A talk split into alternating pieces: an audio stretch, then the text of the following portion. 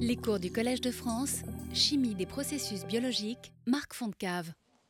Bonjour.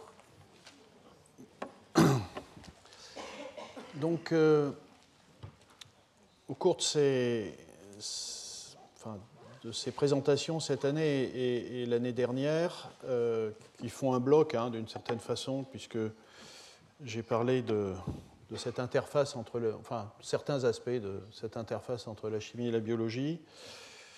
Je reviens à ce terme d'ingénierie métabolique que j'ai beaucoup développé, bon, à nouveau pour, pour ceux qui n'ont pas assisté au cours l'an dernier, euh, vous pouvez retrouver ça sur le site web du collège. Je ne vais pas revenir à ce que c'est que l'ingénierie métabolique. Là, je vais parler, c'est pour ça que je dis une autre ingénierie métabolique, euh, c'est euh, le fait qu'on puisse, euh, euh, pour, la production de molécules, pour de la synthèse, euh, combiner de la chimie et de la, biologie, c'est-à-dire des, micro-organismes et des procédés chimiques. Et comme vous allez le voir, on peut mélanger tout ça dans certains cas et, et produire des procédés de synthèse tout à fait originaux. Et ce sont des choses qui sont en train de se développer, qui sont vraiment très nouvelle, vous allez le voir. Je, vais faire un peu d'histoire sur cette approche-là.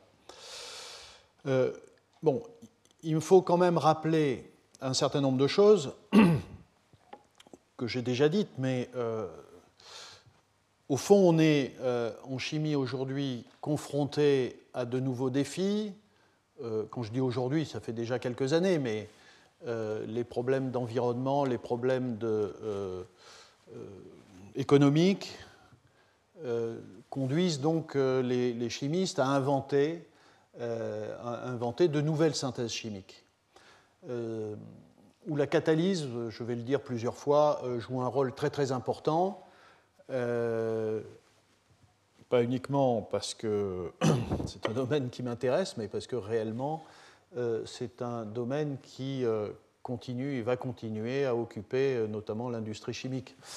Donc, quels sont les défis? Eh bien, Les défis sont là. Euh, il, faut, il, faut, travailler avec euh, des composés non toxiques, que ce soit des solvants, des produits, des réactifs, etc.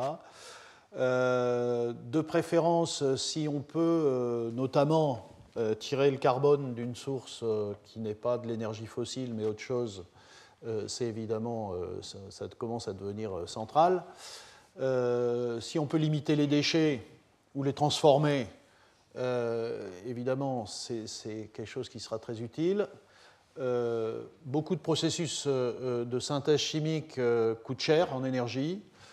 Et, donc, il faut résoudre aussi ce problème de, de l'énergie. Et enfin, voilà, il y aura moins de déchets, il y aura moins de problèmes toxiques, il y aura moins de dépenses énergétiques si les réactions sont sélectives. Donc, la question de la sélectivité des réactions, ça fait longtemps que les chimistes s'y intéressent, bien sûr mais il y a encore plus de pression, aujourd'hui. Alors en ce qui concerne la, catalyse, euh, euh, vous voyez, euh, aujourd'hui, il, y a la plupart des procédés de synthèse dans l'industrie ont au moins une étape qui est catalytique, souvent plusieurs.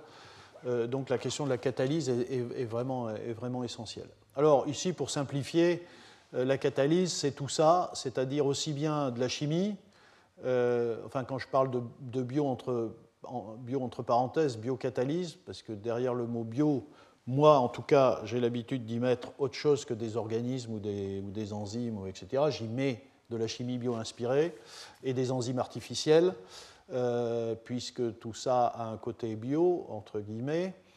Euh, donc ça va de la chimie jusqu'à des micro-organismes en passant par des enzymes, des extraits, des extraits euh, cellulaires, euh, etc.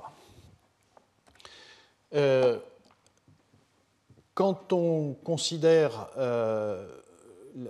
quand on parle d'ingénierie métabolique ou de biologie synthétique, j'en ai déjà discuté, eh bien on parle de tout ça, c'est-à-dire on parle de ces usines cellulaires qu'on peut construire avec des micro-organismes tels quels, ou en les manipulant de façon génétique un ou plusieurs gènes, et puis euh, aujourd'hui, si vous voulez, c'est ce domaine de la biologie synthétique où euh, on peut construire des organismes euh, très, très, lourdement génétiquement modifiés chimiquement modifiés, et maintenant on est capable de construire, j'ai développé ça l'année dernière, des micro-organismes et des métabolismes non, enfin des micro-organismes qui contiennent des métabolismes non naturels, c'est-à-dire des, y, compris des, organismes qui produisent des, molécules qui, sont, qui sont non naturelles.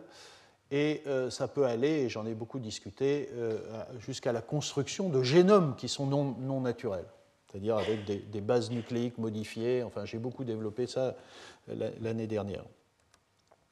Bon, ça j'ai déjà dit. Donc, lorsqu'on parle d'ingénierie enzymatique, là aussi c'est quelque chose dont j'ai parlé l'an dernier, mais je, veux resituer le, problème général que je, discute aujourd'hui. Au fond, euh, la démarche est la suivante. Euh, vous cherchez un produit, euh, enfin, vous voulez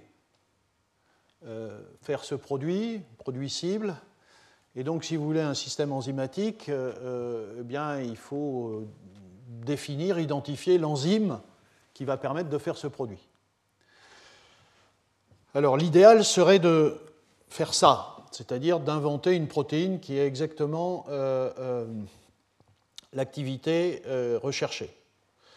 Bon, évidemment, vous savez tous que ce n'est pas parce qu'on connaît un, produit chimique, un petit produit chimique, qu'on est capable de savoir quelle est l'enzyme qu'il faut avoir, c'est-à-dire en termes de séquence peptidique. Vous savez bien qu'on est incapable aujourd'hui de traduire une séquence euh, peptidique en structure d'une protéine et l'activité d'une protéine. Ça serait, merveilleux si on savait le faire. Peut-être un jour on saura le faire, mais pour le moment c'est totalement impossible.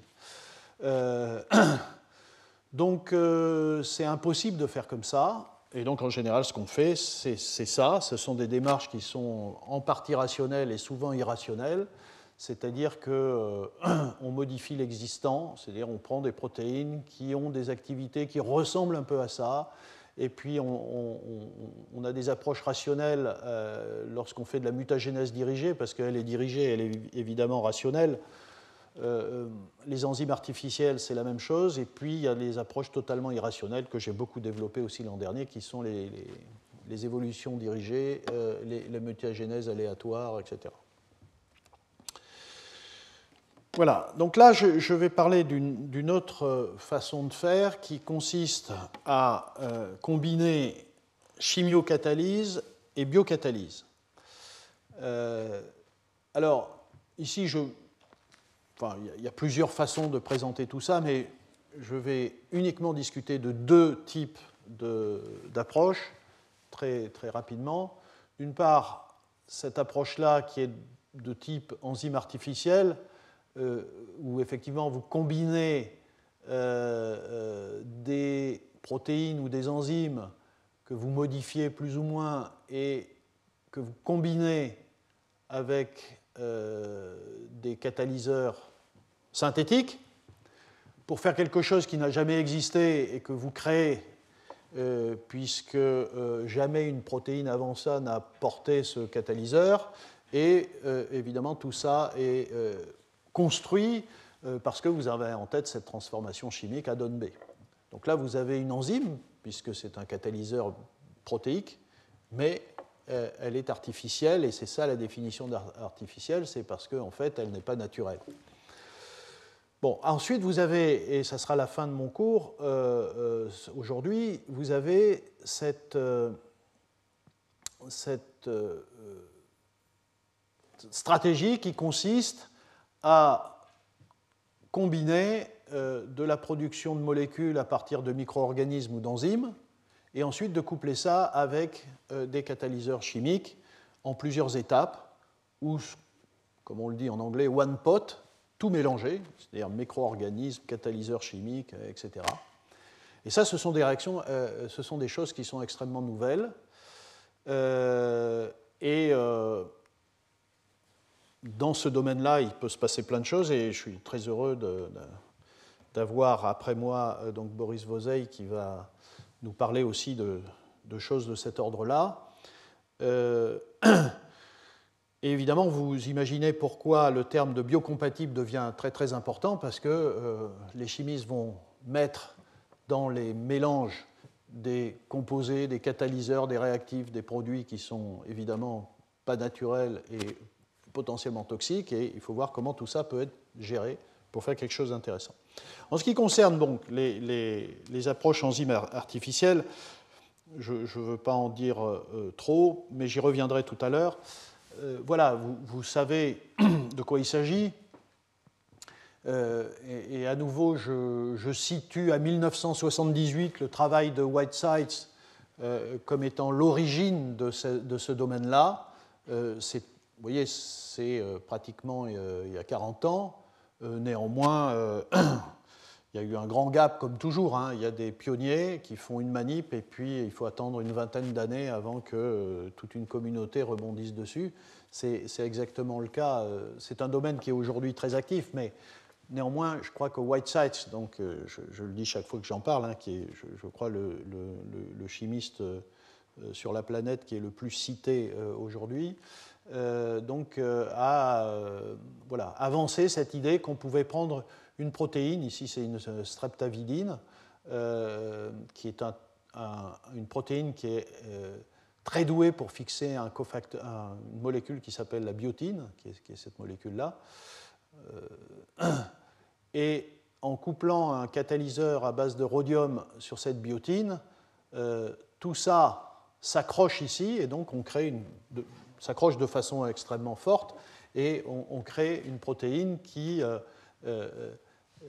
qui devient une enzyme parce que cette partie catalytique est capable de euh, faire fonctionner ce système hybride euh, dans une réaction chimique qui n'est pas naturelle parce que dans la nature, à ma connaissance, euh, je, ne connais pas une seule réaction d'hydrogénation. Voyez, d'hydrogénation d'une double liaison, c'était, de mon point de vue, la première, la première expérience qui montrait qu'on pouvait construire une enzyme artificielle. On peut aussi tout à l'heure, j'ai utilisé, je crois, euh, ce terme d'enzyme de novo euh, en disant euh, est-ce qu'on peut construire par, par informatique une enzyme, enfin, proposer une séquence et exprimer cette séquence et une enzyme cible voilà, sur, des, bases extrêmement rationnelles J'ai dit finalement non, mais ce n'est pas tout à fait vrai parce qu'il existe quand même des approches comme ça, enzyme de novo, c'est-à-dire que vous voyez par exemple ici, il y a euh, énormément de protéines, par exemple à zinc, euh, qui sont douées pour faire des réactions d'hydrolyse. Vous voyez ici, vous avez l'hydrolyse d'un aster euh, pour donner un acide. C'est une réaction qui est très abondante dans le système vivant, donc il y a des enzymes pour faire ça, et ce sont des enzymes à zinc souvent, parce que le zinc est un excellent acide de Lewis qui polarise les liaisons et qui facilite l'attaque de la molécule d'eau sur ce carbone pour voilà, faire partir, pour, casser cette liaison carbone-oxygène. Bon, il suffit de regarder, euh, enfin il suffit entre guillemets, si on a des informations structurales de la protéine, de regarder quel est l'environnement du zinc, puisque au fond tout se passe ici. Euh, j'ai souvent dit cela, mais j'ai souvent fait attention de dire que euh, tout ce qu'il y a autour n'est pas là inutilement, bien sûr. Elle sert la partie protéique sert à des tas de choses dans, la cellule, mais néanmoins la chimie se fait ici. Euh, ce substrat se fixe sur cet atome de zinc euh, qui est, vous voyez ici, entouré par trois imidazoles de résidus histidine.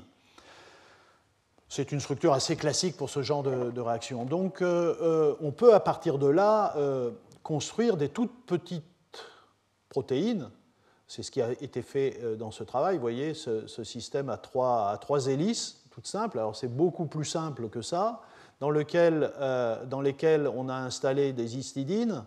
Et euh, en effet, il a été montré que des, voilà, des protéines comme ça, qui n'ont strictement aucune homologie de séquence avec ces entités-là, mais qui possèdent les éléments structuraux suffisants pour fixer un atome de zinc et lui conférer une activité euh, euh, enzymatique. Voilà le genre d'approche qui peut être faite, et vous voyez qu'on combine, euh, on combine de la biocatalyse avec de la, catalyse chimique. Voilà, donc maintenant je, vais parler de cette affaire-là, comment on peut combiner chimiocatalyse avec biocatalyse. et ici, quand, je parlerai de biocatalyse, ce sera aussi bien donc, avec des enzymes, Alors quand je dis enzymes, ça peut être donc des enzymes naturelles, ça peut être des enzymes artificielles, ça peut être des enzymes euh, naturelles lourdement modifiées par mutagénèse. Euh, voilà. Et puis, euh, plus récemment, donc, ça peut être aussi des micro-organismes.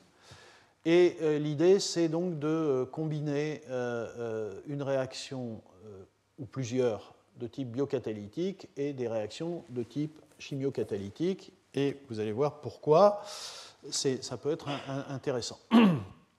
Alors, évidemment, euh, l'idée, c'est euh, construire des procédés de synthèse qui combinent les avantages des uns et des autres pour faire mieux.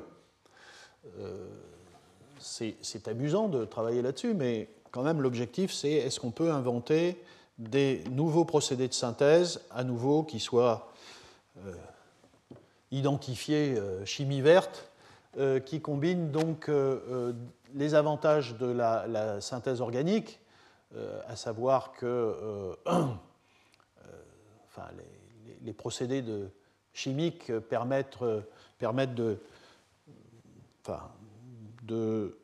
transformer une très grande variété de substrats, ce qui n'est pas le cas des systèmes enzymatiques, de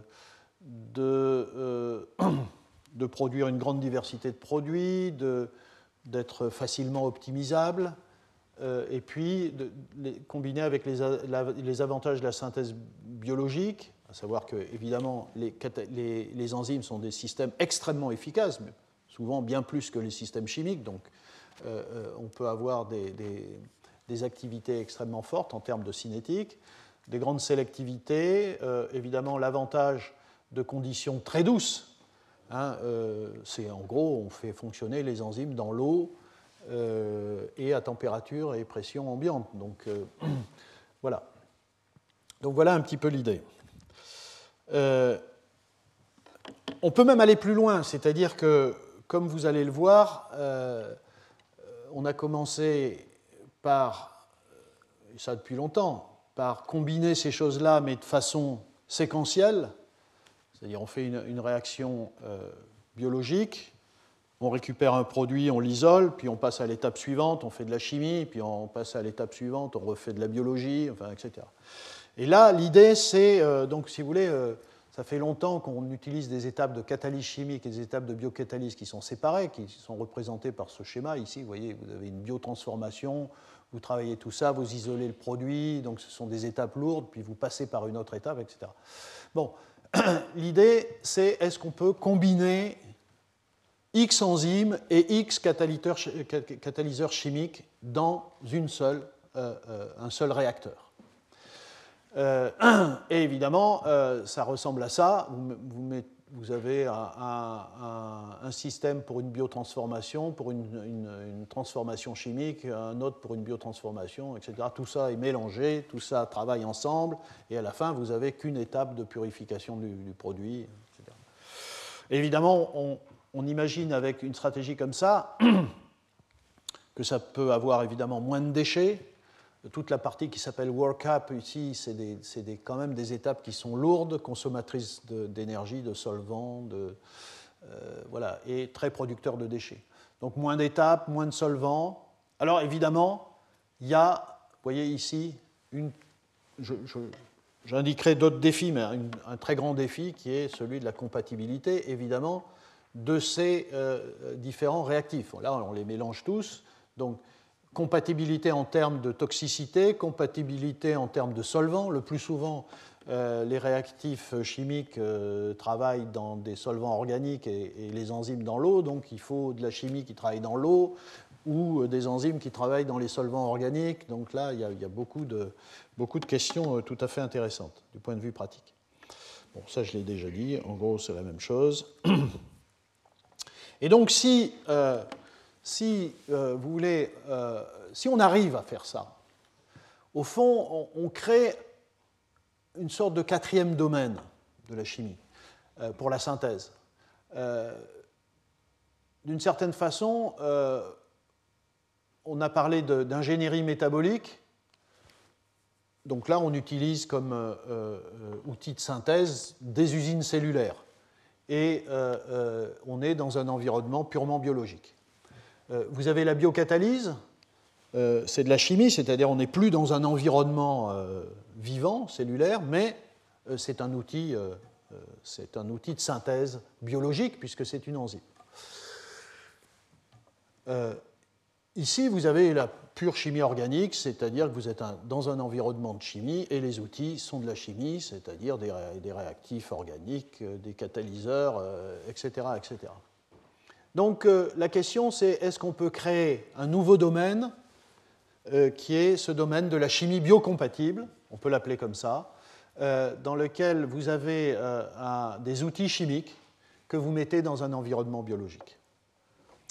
Et évidemment, euh, l'idée, c'est de, de, compléter, on pourrait dire que jusqu'à présent, il y, avait que ça, on rajoute ce domaine-là, c'est de compléter euh, le répertoire des, réactions biocatalytiques. Donc, à nouveau, cette idée de, combiner, de mettre en tandem la catalyse biologique et la catalyse euh, chimique dans un seul réacteur. Euh, et puis, évidemment,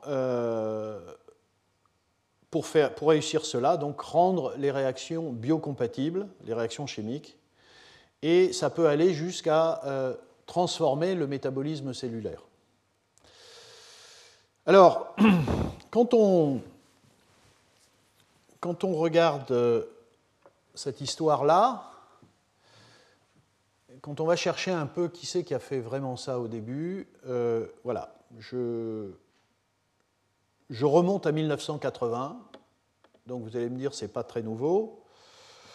Dans l'histoire des sciences, c'est pas si loin, mais euh, c'est pas effectivement 2000. Euh, mais comme vous allez le voir, entre 1980 et 2008, il s'est rien passé. Euh, donc pratiquement en 1980, on peut citer ce travail où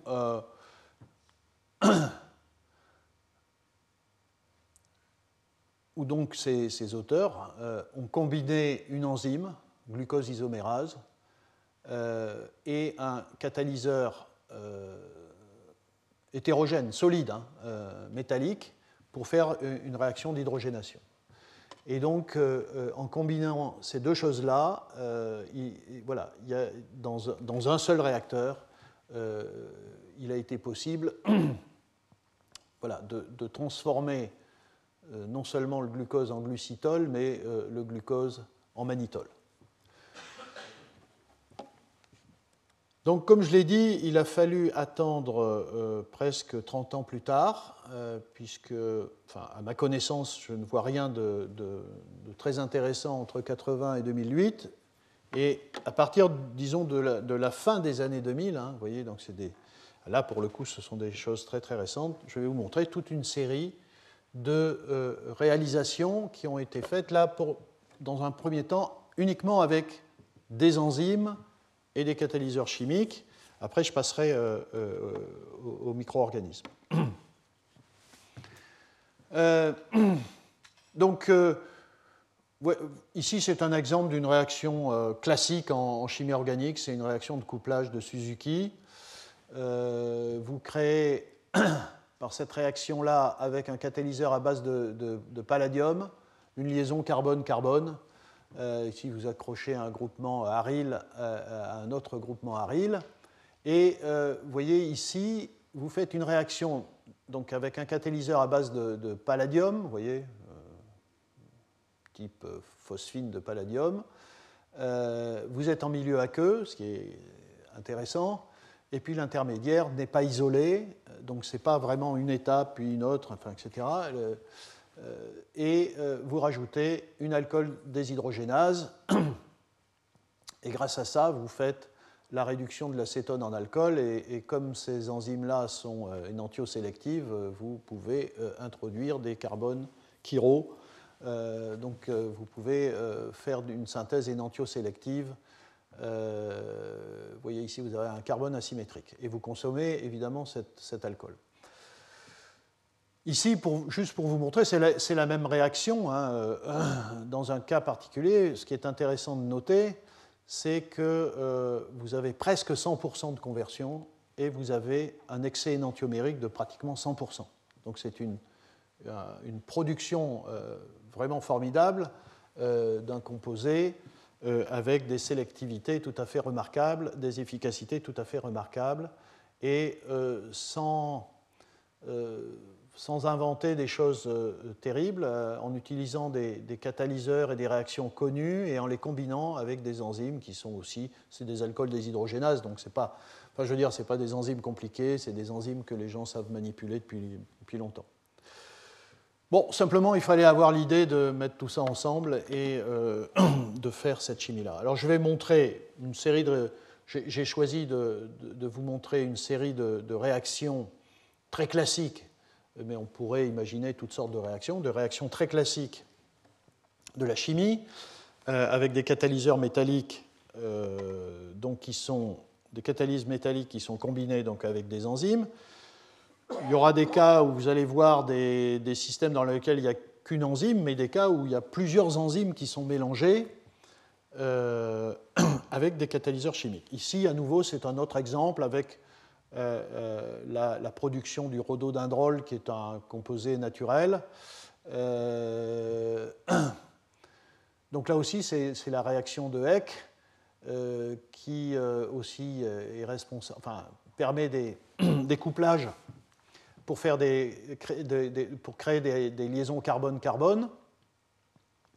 Et vous voyez ici, c'est aussi des nanoparticules de palladium euh, le produit intermédiaire n'est pas isolé, euh, on rajoute dessus une enzyme qui est aussi une alcool déshydrogénase qui permet de la réduction de cette cétone. Et là, vous voyez aussi des, productions extrêmement intéressantes en termes de rendement et en termes d'excès énantiomérique. Euh, la réaction de Wacker, aussi une grande réaction. Alors je vais pas, hein, enfin je continue, hein, c'est toujours le même principe. Vous voyez, une oxydation euh, en cétone et ensuite réduction. Et là, pareil, 99% euh, d'excès énantiomérique. Vous voyez, on, est déjà en 2012. Ce que je vous montre, euh, c'est la progression en fonction du temps. Donc, les chercheurs ont montré petit à petit que toutes sortes de réactions assez compliquées avec des catalyseurs qui ne sont pas toujours très simples, qui peuvent être toxiques. Hein. Le palladium, ce n'est pas un composé sympathique pour les organismes vivants, et pourtant, voilà, tout ça, ça, tout ça, ça marche. Euh, évidemment, grande réaction, euh, la, réaction de, la réaction de métathèse, hein, avec des, des complexes de, de, ruthénium, ce type de catalyseur. Euh, là aussi, ici c'est une réaction dans laquelle vous, vous faites un nouveau produit avec des fonctions ester et vous utilisez des estérases pour faire une hydrolyse d'une des fonctions ester et vous voyez, vous avez des très très bons rendements. Et puis il y a ce, ce joli travail, euh, vous voyez, euh, on est déjà en 2014, Angevante Chemistry, euh, où là aussi c'est une réaction de métathèse. Et ça c'est assez intéressant parce que ça commence à montrer que, vous voyez, donc vous, vous faites, vous, vous, faites réagir ces, ces, deux composés avec ce type de catalyseur à base de ruthénium. Euh, et, en fait, vous, avez un, mélange de produits. L'intérêt, c'est que ces produits sont en équilibre avec les, réactifs et que si vous combinez avec un, système enzymatique, euh, il s'avère ici que c'est un cytochrome P450 euh, qui est capable de transformer ces doubles liaisons en époxyde, eh bien vous pouvez aller jusqu'à la formation d'un époxyde. Euh, l'intérêt du, système, c'est que cette enzyme est extrêmement sélective d'un des produits intermédiaires, le composé rouge ici, et euh, ces composés-là ne sont pas époxydés, mais comme ils se reconvertissent en, substrat, euh, à ce moment-là, ça, tourne et petit à petit, vous accumulez cet intermédiaire qui finit en époxyde, de sorte que malgré le fait que vous ayez un mélange ici, vous, pouvez avoir 90% de rendement euh, avec euh, de, tels, systèmes. Euh, donc, c'est très intéressant. Et puis par ailleurs, effectivement, les gens ont commencé à cette époque-là, et vous allez voir quelques exemples, à s'intéresser à la question de, au fond, qu'est-ce que ces catalyseurs assez, complexes font au système enzymatique et au système euh, et aux micro-organismes en termes de toxicité. Euh, et ici, bon, en effet, lorsque vous, vous, restez dans une concentration raisonnable de ce catalyseur, il n'y a pas d'inactivation de l'enzyme. L'enzyme supporte une certaine quantité d'un catalyseur à base de ruthénium. toujours avec les enzymes, et je termine avec cette partie-là sur les enzymes, euh, il y a eu des, choses très très intéressantes qui ont été faites. Et là, je cite le travail de Thomas Ward dans Nature Chemistry en 2013. Alors Thomas Ward, euh, il y a très longtemps, euh, enfin très longtemps, il y a quelques années, je l'avais invité à faire un séminaire. donc Thomas Ward est le fils ou le petit-fils de George Whitesides. Je parle scientifiquement, hein, bien sûr, il n'y a pas de lien de famille. Euh, c'est-à-dire que, en fait, euh, euh, Thomas Ward, donc, qui est en, Suisse, Thomas Ward a, repris le travail de Whitesides. Qui, Whitesides, c'est un chimiste qui initie des tas de choses, mais qui approfondit relativement peu, mais il ouvre des tas de portes. Et ensuite, si personne ne rebondit sur ce qu'il fait, il peut se passer du temps sans que rien ne se passe. Ward euh, a, sans doute retrouvé un petit peu cet article de 78 dont je parlais, et puis il est reparti avec les avidines et streptavidines et, ce complexe entre streptavidine et biotine, parce que ça c'est très très intéressant, parce que ça forme un complexe très fort et que vous pouvez accrocher pratiquement n'importe quoi à une biotine, euh, et donc vous, euh, vous créez des, des, enzymes artificielles relativement intéressantes. Alors, donc c'est bien de ça dont je vais parler. Euh, Ward a, continué à travailler avec des, streptavidines. Euh, voici un, complexe euh, qui va permettre de faire des hydrogénations. c'est un complexe à base d'iridium. vous voyez, c'est un, iridium cyclopentadiényle. et puis, et puis avec un ligand ici qui se termine par une biotine. Et donc vous voyez bien que cette biotine peut être reconnue par les streptavidines. Et voyez, vous avez créé ici un catalyseur, un biocatalyseur artificiel, parce que vous avez de l'iridium et il n'y avait pas une seule enzyme sur la planète vivante pour le moment qui est connue pour avoir des atomes d'iridium dans des sites actifs, donc c'est purement artificiel. Et, euh, euh, donc, euh, Ward a fait beaucoup de choses avec ce type d'enzyme artificielle. voilà. Sauf que si on veut le combiner avec de la biocatalyse, ça, c'est une forme de biocatalyse, mais je vais l'appeler biocatalyse artificielle. Si on veut combiner ces enzymes-là avec des biocatalyses, il faut là aussi que euh, euh, le, catalyseur euh, ici soit compatible. Et le fait de le mettre, alors il, s'avère que, en effet, ce catalyseur à base d'irinium est insoluble dans l'eau et relativement toxique, c'est-à-dire qu'il qui peut inactiver certains des biocatalyseurs qui ont été considérés par Ward. Et donc l'idée, c'est, eh bien, si je le sors du milieu libre et je le colle à une protéine, ici la streptavidine, sous cette forme-là, je vais avoir deux protéines ensemble. Je vais rendre soluble mon catalyseur et éventuellement biocompatible. Et c'est effectivement ce qui se passe. Donc l'approche, je prends un catalyseur chimique du type de ceux que je vous ai présentés, Wacker, euh, Eck, euh, Métathèse, etc. Euh, s'il y a de l'incompatibilité, de, solvants, toxicité, etc., une approche peut être de mettre ce catalyseur sur une protéine. Et c'est vraiment ça que, fait Ward.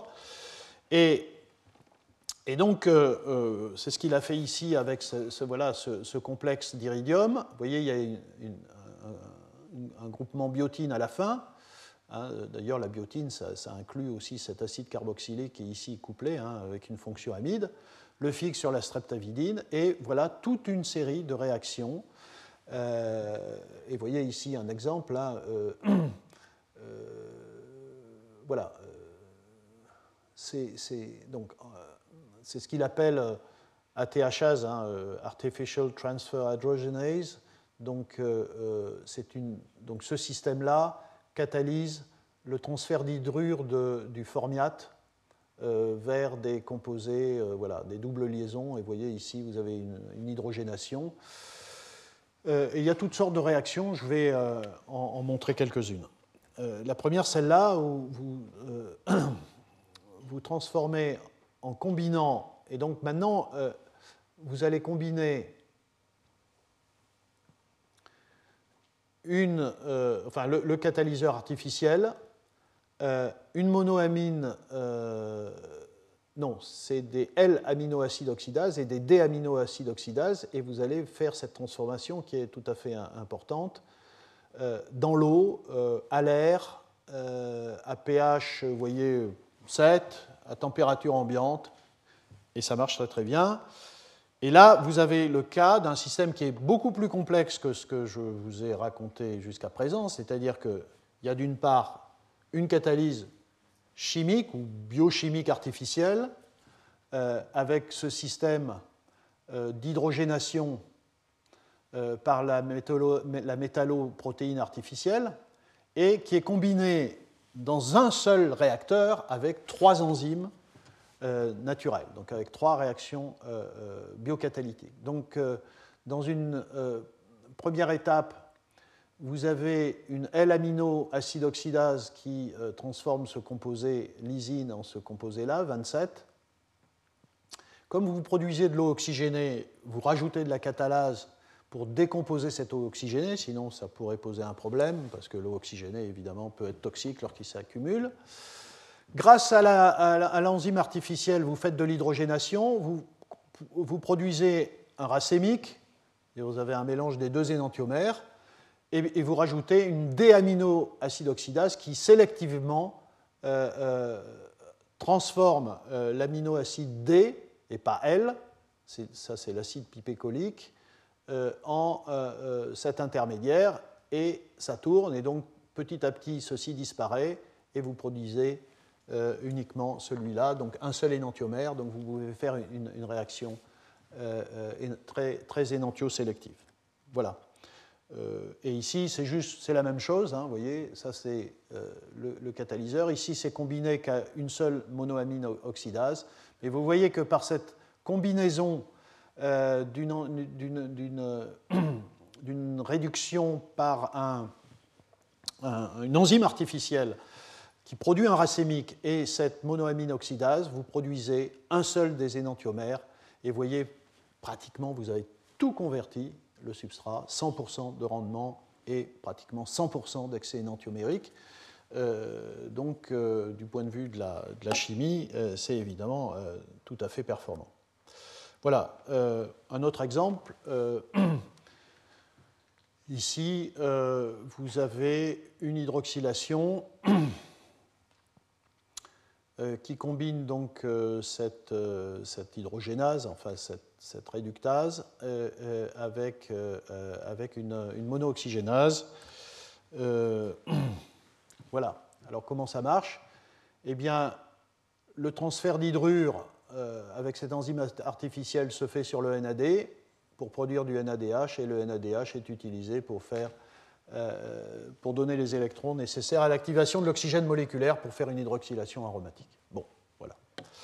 Et vous voyez, euh, là aussi, avec des conversions de, euh, euh, de 100%. Donc c'est tout à fait intéressant. Dernière partie de ce que je vais raconter,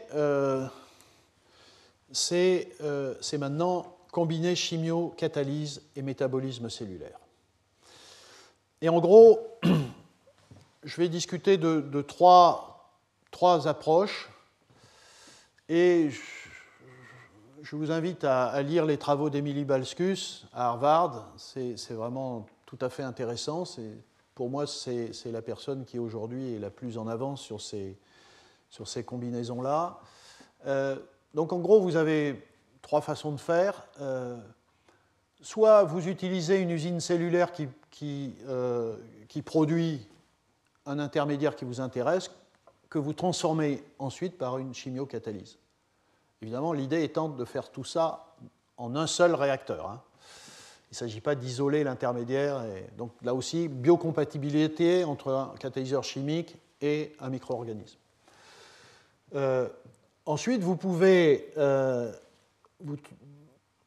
faire l'inverse, c'est-à-dire euh, produire un composé B qui est absolument nécessaire, par exemple, à la croissance d'un organisme. Donc, même, même, souci de biocompatibilité, hein, c'est la même chose que ça, sauf que vous êtes dans, dans, euh, dans l'ordre inverse et euh, vous modifiez des molécules qui vont être utilisées par les micro-organismes et qui, peut-être vont transformer ensuite en un produit souhaité.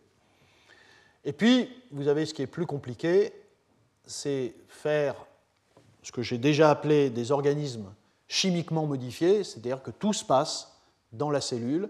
Vous avez introduit euh, un réacteur, un réactif, un, catalyseur purement synthétique que vous avez introduit à l'intérieur de la euh, cellule, et à l'intérieur de cette cellule, vous avez une étape qui est... Alors là, on ne sait plus comment l'appeler, elle est chimique parce que euh, parce que c'est un catalyseur chimique, mais elle est à l'intérieur d'un organisme vivant qui vit, donc euh, elle est biologique aussi. Voilà, c'est ça qui est indiqué ici.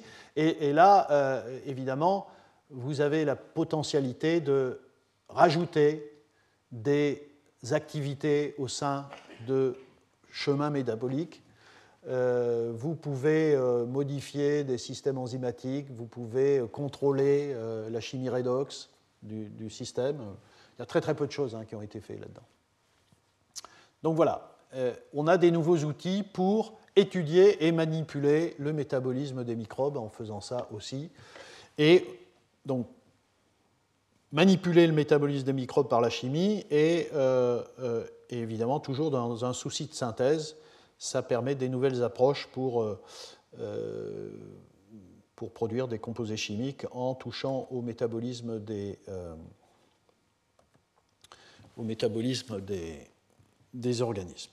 Alors je vais commencer par, par ça, et juste pour vous dire d'abord que en vrai ça existe.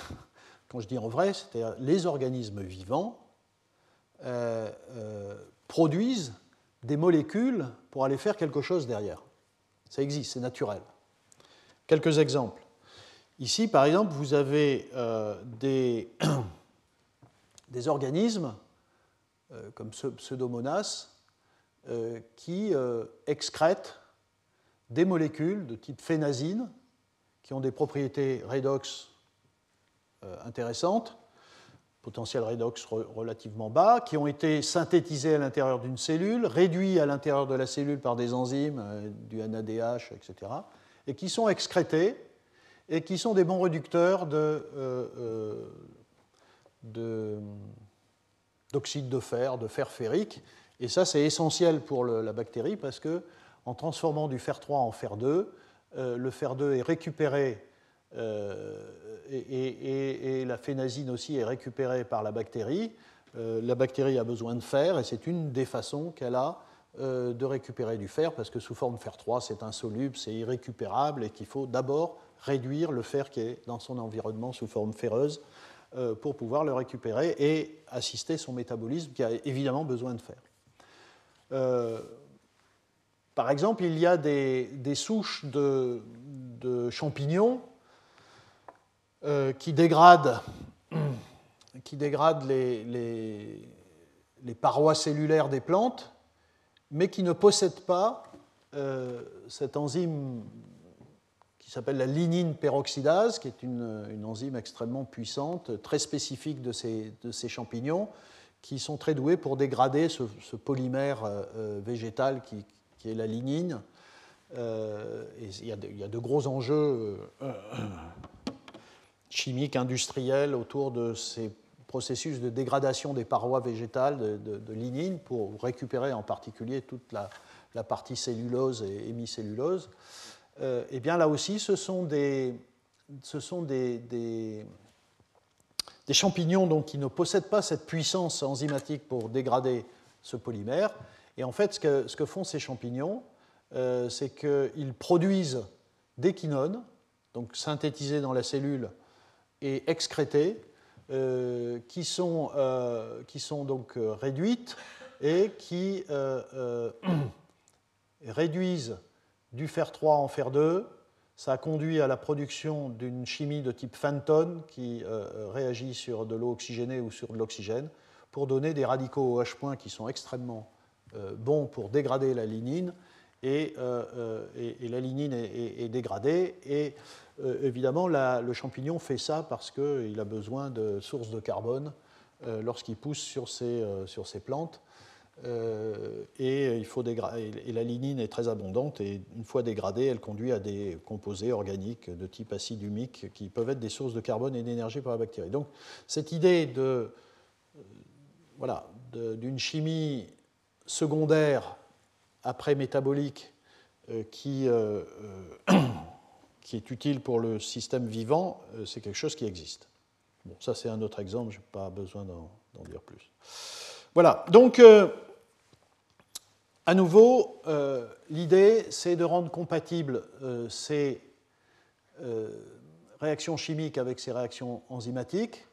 Donc l'idée, c'est de mettre au point des réactions non enzymatiques qui influencent le métabolisme en modifiant chimiquement des petites molécules en présence d'organismes vivants. Donc il faut travailler sur voilà, les il y a des contraintes sur les conditions chimiques, il y a des contraintes de solvant, il y a des contraintes de température et de pH. Euh, pour ce qui est la partie biologique, il y a des contraintes de compartimentation, il y a la question de l'inactivation mutuelle. Euh, une bactérie peut inactiver le catalyseur ou inversement. Il y a la complexité des milieux, il y a la perméabilité cellulaire qui est limitée, il y a, une faible concentration de métabolites. Enfin, c'est extrêmement compliqué. Les conditions initiales sont, très abédantes. Et donc on peut, on peut dire qu'en faisant cela, c'est une autre, une, autre biologie de synthèse. On peut donc élargir le répertoire des métabolites, manipuler la nature et la concentration des métabolites. On peut modifier, en gros, le métabolisme général d'un organisme. Voilà. Alors, là aussi, quand est-ce que ça commence? Alors, je prends ce, premier travail, 1919. Euh, voyez Bon, mais là, il faudra attendre, euh, c'est quoi la date suivante? 2013. Voilà. Donc il faudra attendre 100 ans euh, pour euh, voir des choses intéressantes. Mais en 1919, vous voyez, ce Neuberg fait fermenter des levures en, donc, en fournissant du sucre, et parce qu'il ajoute du bisulfite de sodium, dans le milieu de culture, il y a une réaction chimique qui se fait, qui est euh, la réaction avec l'acétaldéhyde pour donner cet aduit. Et ça a comme effet de, donc, de faire dériver l'acétaldéhyde euh, ici et donc de ne pas consommer du NADH nécessaire à, enfin du NAD nécessaire, enfin du NADH pardon pour la réduction de l'acétaldéhyde en éthanol le, NADH s'accumule, donc vous modifiez le, métabolisme redox de, cet organisme, la levure, et cette accumulation du NADH a pour effet de favoriser cette étape-là qui va jusqu'au glycérol. Donc, au lieu de faire de l'éthanol avec une souche de levure que vous fermentez, euh, vous faites du glycérol. Et ça, euh, pendant, voilà, euh, au moment de la, enfin, la, puissance de l'Allemagne euh, dans cette période-là euh, s'est appuyée sur des, choses comme ça, des productions, des, industriels, des productions industrielles de glycérol qui avaient, entre autres applications, les, explosifs qui pouvaient être utiles pendant la guerre. Voilà, donc euh, je termine avec quelques réalisations donc récentes. Vous voyez, je commence en 2013 et je vais parler de ce qui a été fait ces toutes dernières années par le groupe d'Emilie Balcus, Balscus, pardon, euh, avec les différentes combinaisons. Donc, première combinaison, euh, euh, prendre un organisme qui ne peut pas utiliser le composé A et qui ne peut pas synthétiser le composé B, mais qui a besoin du composé B pour croître.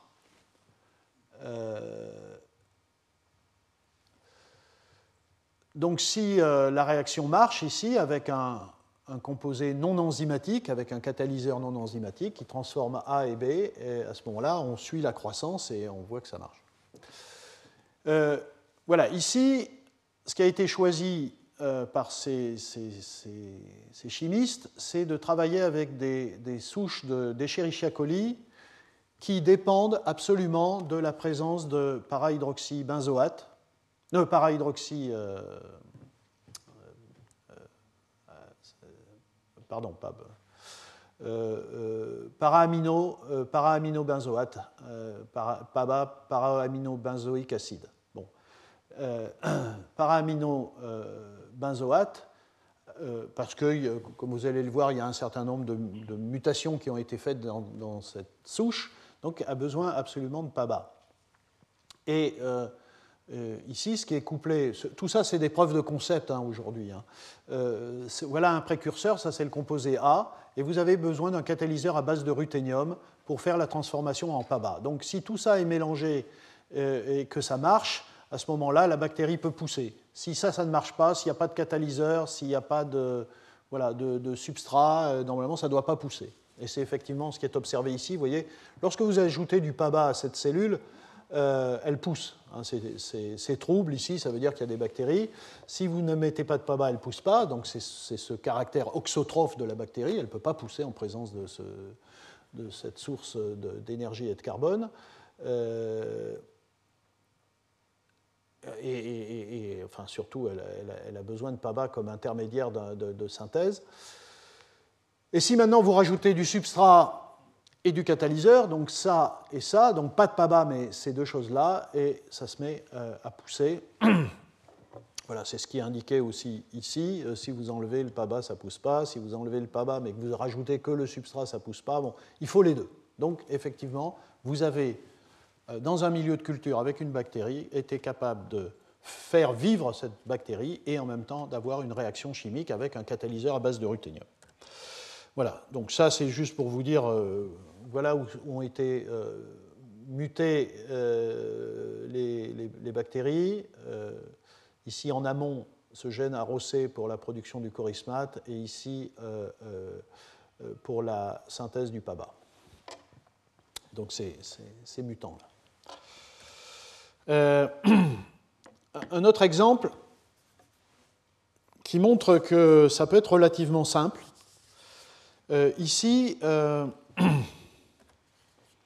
ici une souche d'Escherichia coli où il y a une mutation dans ce gène arrosé, donc c'est bloqué en amont, et donc c'est une, une bactérie qui n'a ni PABA ni acide para-hydroxybenzoïque qui est nécessaire pour la synthèse de l'ubiquinone. Euh, donc, euh, il faut produire l'un ou l'autre pour que la bactérie pousse. Et donc, euh, ce qui a été fait ici, c'est de partir d'un composé, l'acide benzoïque, qui sert strictement à rien pour la bactérie, et de voir s'il n'y a pas une réaction chimique qui peut être couplée pour la transformer en para-hydroxybenzoate. Et là, ce qui est donc avec un, oxotrophe euh, para-hydroxybenzoate qui a besoin de para-hydroxybenzoate. Vous voyez d'ailleurs que quand il y a du para-hydroxybenzoate qui est cette molécule, ça pousse, et quand il n'y en a pas, ça ne pousse pas. Et quand euh, vous prenez cette même bactérie que vous mettez de l'acide benzoïque qui n'a pas ce groupement OH, ça ne pousse pas non plus. Donc il faut vraiment cette molécule. Eh bien ici, tout simplement, en ajoutant un sel de fer et un réducteur, ici c'est l'acide citrique, et de l'oxygène, eh bien ça pousse. Et, là, ce qui est assez intéressant, c'est de voir que c'est une chimie qui n'est pas d'une très grande efficacité, euh, qui n'est pas très sélective. Euh, vous voyez ici, euh, c'est la partie chimique. Hein. Ici, il n'y a pas d'organisme, pas d'enzymes, etc. C'est purement une, réaction chimique dans l'eau eh bien, vous faites de l'hydroxylation aromatique, en effet, sauf que c'est une réaction pas du tout sélective, vous voyez, avec un très mauvais rendement, etc. Eh bien, euh, il suffit qu'il y ait un peu de para-hydroxybenzoate pour que, euh, pour que la bactérie euh, pousse. Donc, vous voyez, c'est en fait ça qui a été ici illustré dans ce que je viens de dire. Je vais passer à ça. Euh, une autre façon de faire, c'est euh, de combiner un catalyseur qui transforme un, intermédiaire excrété par une, bactérie. Euh, et je vais prendre à nouveau un travail qui a été publié en 2014 par Emily Balskus. donc là, qu'est-ce qu'elle a fait? Elle a, manipulé une souche d'Escherichia coli en lui, lui introduisant des enzymes de type PFOR, ferredoxine, et donc cette bactérie est capable de euh, euh, transformer, enfin de, pousser sur glucose et de produire de l'hydrogène. Et produisant de l'hydrogène, euh, on peut coupler cette réaction avec une réaction d'hydrogénation d'une double liaison, d'une oléfine avec un catalyseur.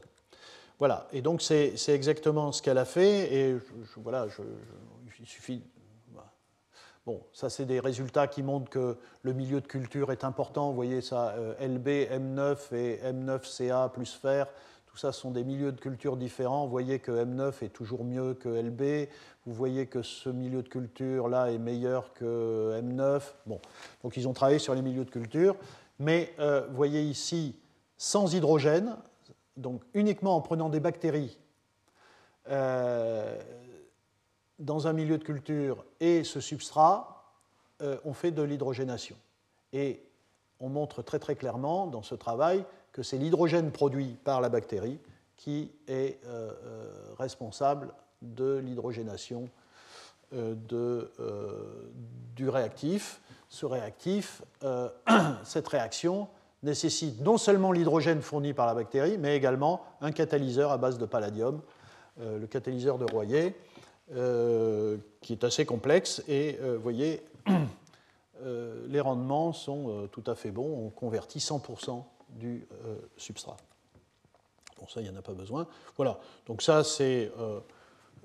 avec cette stratégie-là, ce groupe a, montré qu'on pouvait, avec des très très bons rendements, vous voyez, 92, 83, 78, etc., avec des très bons rendements, transformer toute une série de composés des alcynes, des hétérocycles, des esters, des amines. Voilà, toutes ces doubles liaisons dans ces différents composés peuvent être transformées par cette combinaison-là de micro-organismes qui produisent de l'hydrogène avec un catalyseur. Toxicité, il n'y en a pas. Euh, c'est ce qui a été démontré ici de façon euh, assez précise. Hein. Euh, vous faites la réaction, vous regardez combien vous avez de colonies bactériennes qui poussent euh, eh bien, vous voyez, quand vous avez toute la réaction ou que vous enlevez le substrat, euh, c'est-à-dire quand il ne se passe rien, quand il n'y a pas de catalyseur, il ne se passe rien, euh, pas de catalyseur et pas de substrat, eh bien, vous avez à peu près la même chose. Donc, on peut vraiment combiner des systèmes chimiques très complexes avec ça.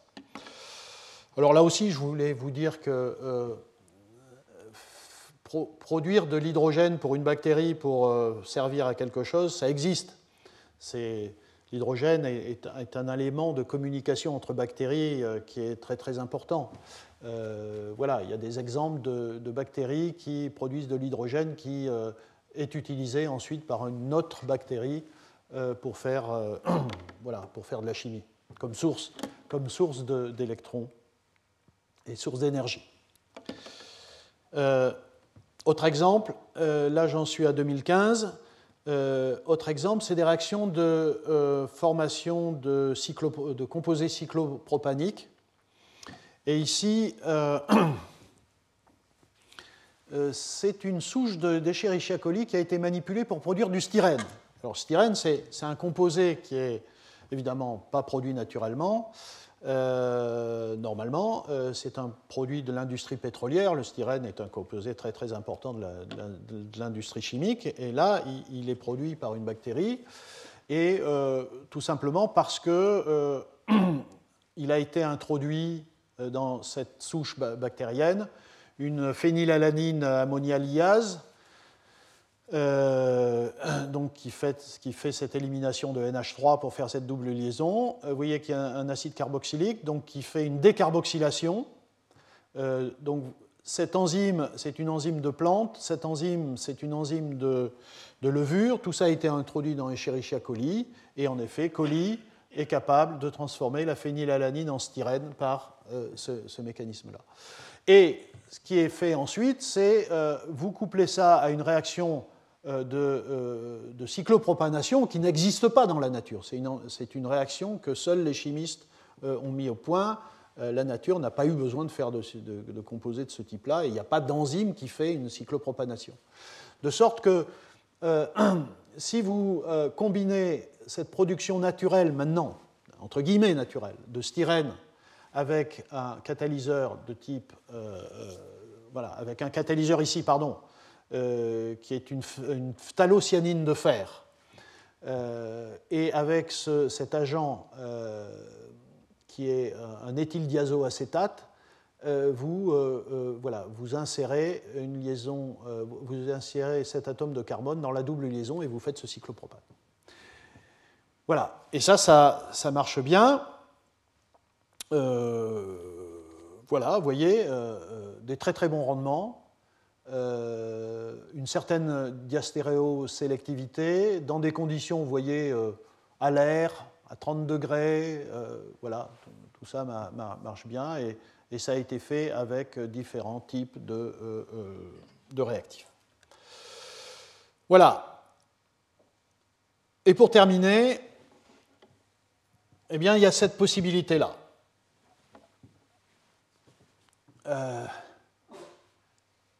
Euh, faire des organismes chimiquement modifiés.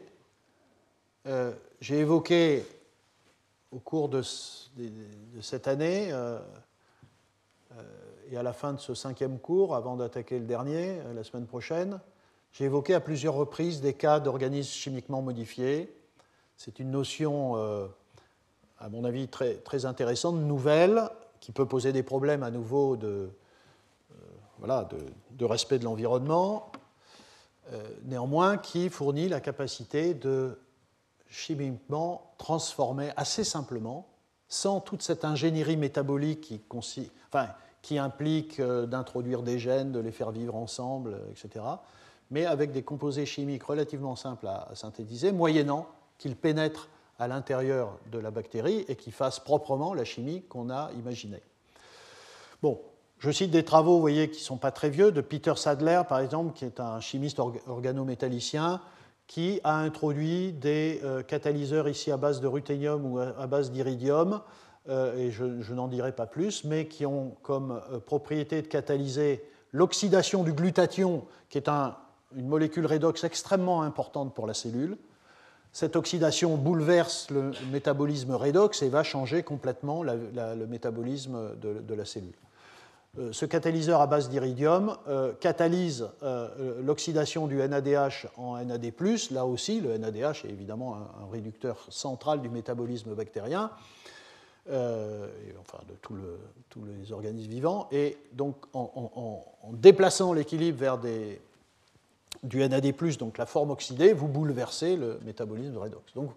Et ces molécules rentrent à l'intérieur de la cellule, euh, vous faites effectivement une transformation ici, à l'intérieur de la cellule, et euh, bon, après, il faut voir quels sont les effets. Ça, c'est très très lourd hein, comme, comme effet, hein, parce que vous bouleversez euh, énormément de choses quand vous touchez euh, à l'homéostasie euh, redox de la cellule. Voilà, je, finis, je crois que j'ai fini là-dessus. Je finis sur ça, parce que j'en ai parlé, je crois, la semaine dernière.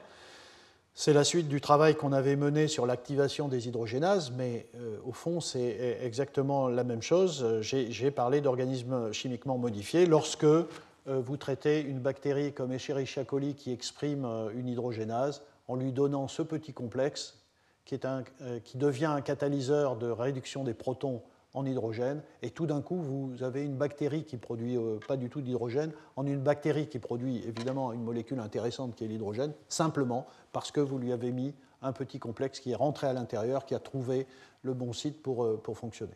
Voilà. Donc, j'en ai terminé.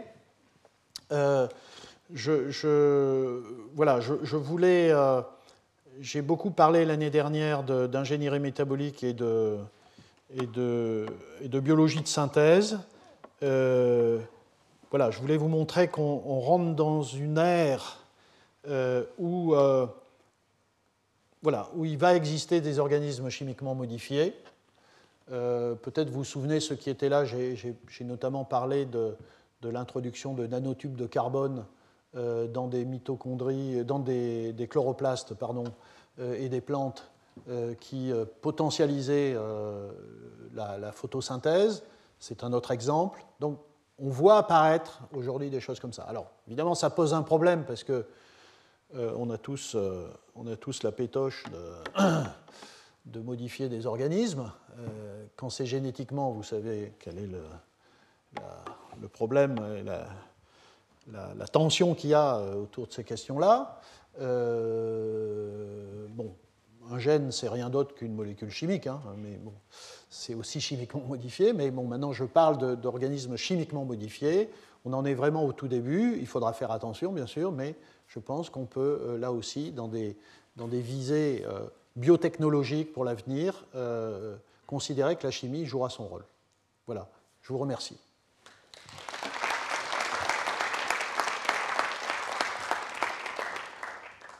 Voilà. Alors, comme d'habitude, euh, le temps que Boris euh, s'installe, euh, je lui passe le micro. on va même m'aider à ça.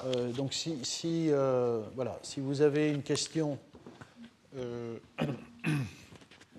vous voulez poser tout de suite, je suis prêt. Sinon, je vous laisse. On fera ça tout à l'heure. Retrouvez tous les contenus du Collège de France sur www.colège-2-france.fr.